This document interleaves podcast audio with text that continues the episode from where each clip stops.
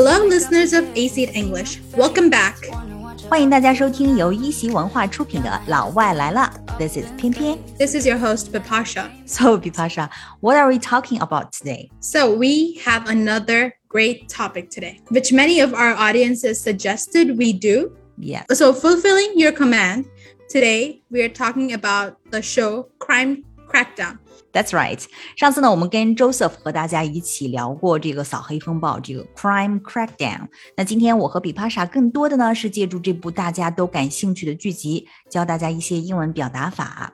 So let's start with explaining the English translation of the show。扫黑风暴这个里面好像就有一个非常常见的英语语言构词规律。那一会儿呢，我们可以给大家分解扫黑风暴这个官方翻译是什么呢？ Crime Crackdown.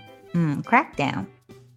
But let's try breaking it down further. 啊，我们试着把它拆开来讲，break it down。扫黑 means It means when you're trying to find out all the underworld crimes that are not legal. 嗯，哎，你看到了没有？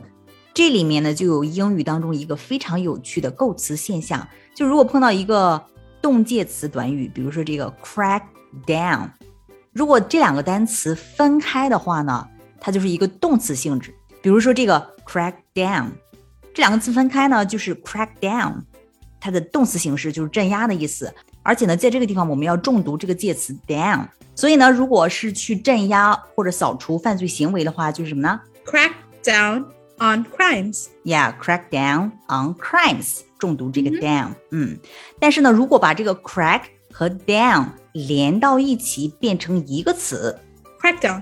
嗯，crack down 就变成了名词，就是指镇压这种行为哈，就名词。那么而且呢，要重读的是前面的这个 crack。Crack down. Yeah, crack down 句的这个题目用的就是名词形式。哎，很多单词都是这样的呀，比如说健身，如果动词的话是 Work out.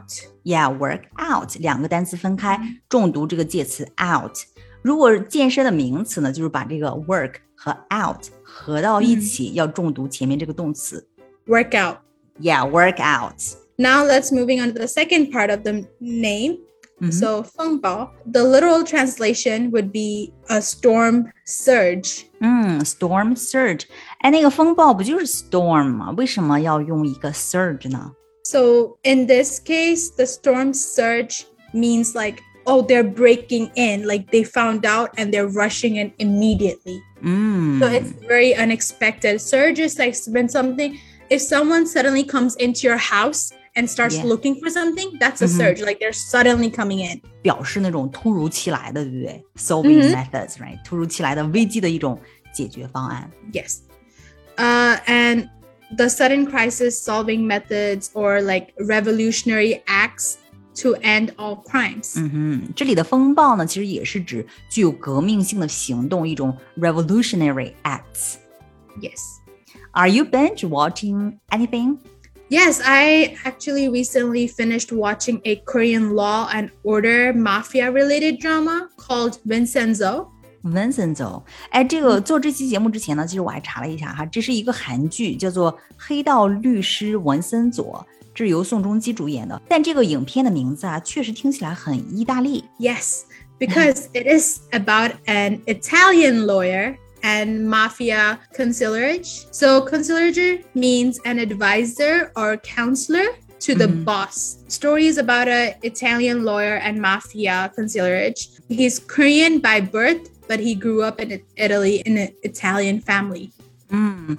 the main character 是一个 lawyer，而且呢还是一个 mafia counselor，就是一个黑社会组织的一个顾问，是吧？可以说是一个 an advisor。这一点其实是有点像李成阳呀。Yes. So at the age of eight. Park mm -hmm. Joo Hyung, played by Song Joong Ki, a, mm -hmm. very famous Korean actor. So he was adopted by an Italian family and went to live in Italy in the drama.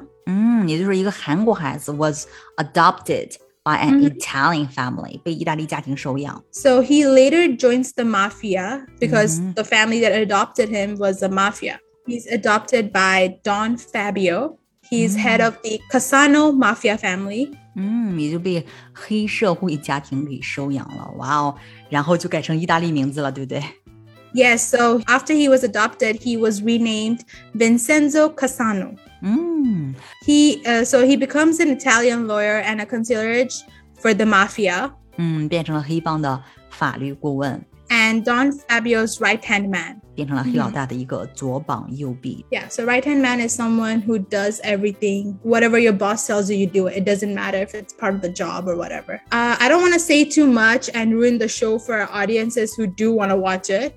Yeah, sure，我们不想，we don't want to spoil the show，我们不想剧透太多。 Yeah, but if you like suspense and thrilling shows, it's a very thrilling show to watch. 嗯，如果你喜欢这个 suspense shows 悬疑片的话呢，可以看看这部剧，跟《扫黑风暴》是比较类似的，但是呢，a different storyline，不同的故事线。This is a good combination of both，就是既有这个 suspense films，、然后又有这个 crime films 的一些特质。 Yes, 美剧里面其实有很多吧，就是这个 suspense films 或者 crime films。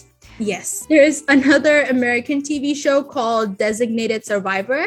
So it's about a man who suddenly becomes the president of the United States after a tragic incident Wow. that killed all the official members. And as he becomes a president, he solves a lot of mysteries and political crimes happening in the city. And it's actually based in Washington, D.C. 这部剧里的男主角李成阳也是，他经历了一个 a tragic incident，然后他后面呢就得了一个毛病，就是一激动耳朵就会响，就会得耳鸣。Yes, uh, PTSD. So PTSD stands for post-traumatic stress disorder.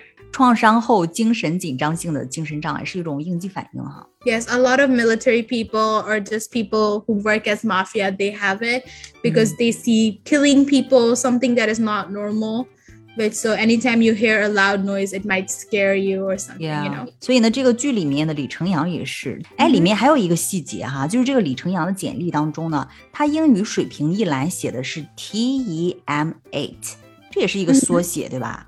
Yes, test for English major eight. 嗯，Test for English Major Eight TEM eight、指的其实就是英语专业八级。 Which is pretty good. Yeah, English is obviously helpful if you know, you know. yeah。提到这个 English is really helpful，然后他有一个 partner，他有一个好搭档哈，然后叫大江，然后呢经常说一些那种散装英语。Sorry, Yeah. I don't know something like that, you know，散装英语。然后李成阳呢就会对他说：“你能不能放英文一马？” So he what he's saying is basically could you let English off the hook? 也、对，就是在英语当中会真的这么讲吗？就是 Could you let something off the hook？ Yes, so sometimes if you do something you're not supposed to do, 嗯哼， like for example, if I go out super late at night, my mom would probably get mad at me. 嗯哼， So if she, when I come back, she'll probably scold me or get angry at me, 嗯哼 and then I'll be like, "Can you just let me off the hook this time?" 啊 which means- Can you just let it go this time? 啊，就能不能放我一马哈 hmm ？Yeah， Or like in that case, he could also mean like, "Oh, I'm done with your lame English." 对，I'm done with your lame English。如果说谁的这个语言不太好的话，可以说 lame or broken。 Yes. Like we said, Crime Crackdown is a great show, Mhm. and so is Vincenzo and Designated Survivor. Like I really enjoy watching these type of shows 嗯哼 because one, I feel extremely smart when I'm watching such shows. ，Yeah，是的，观众呢都是上帝视角，所以呢看这种剧的时候呢，通常会觉得自己很聪明，right？Feel like extremely smart。 Yeah, like I can learn so many more technical terms and about things that are that have or happening in the world. 呀就是的确能学到很多哈，不管是这个 technical terms，还是说学到一些 something are really happening in the world。 Mm-hmm. And mm-hmm. secondly, these type of shows like really know how to engage the audience's attention and curiosity because it's all full of suspense and thrill. Mm-hmm. 很能抓住这个观众的 attention，然后注意力啊，而且还有这个 curiosity，就是这种好奇心。所以有很多人他会一看这个剧，就是 binge watch the whole night，整个夜晚都在追剧。Yes, I was, yes, I was about to say when I was watching Vincenzo, there uh-huh. were uh-huh. I don't remember the exact number of episodes anymore, 嗯哼 but I think there were at least like 20 something. And I started watching one and I couldn't stop. They were like an hour episodes. and I was like, I stayed up all night just watching the whole drama. I Oh couldn't my. stop myself. So, you yeah, have to control yourself. well, I was on break. I had summer break going on. So that was a plus point. I didn't have to go to work or go to school or anything. Yeah. Yeah. yeah, it's true. Well, that is all for today's topic. We Mhm. hope you enjoyed and this gave you an opportunity to learn something new. Yes. As always, we are always open to more suggestions on topics you would like us to discuss in our future podcast. Sure. So please let us know in our comment section what you would like us to talk about next time. Exactly。上次呢，我们跟 David 录制的节目当中呢，喜马拉雅上呢已经有人留言说想要了解美国大学的一些情况。那我们近期呢会出类似的节目。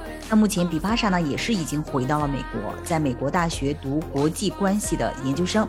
大家有什么想听的、想了解的，可以留言告诉我们。 Yes, I will be very happy to share. Thank you for tuning in, listeners of AC English. Have a great rest of your week. Stay safe and see you soon. This is Bipasha signing out.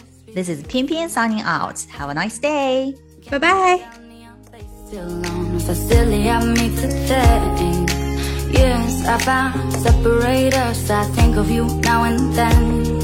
Won't let the memories fade to dust. Baby, remember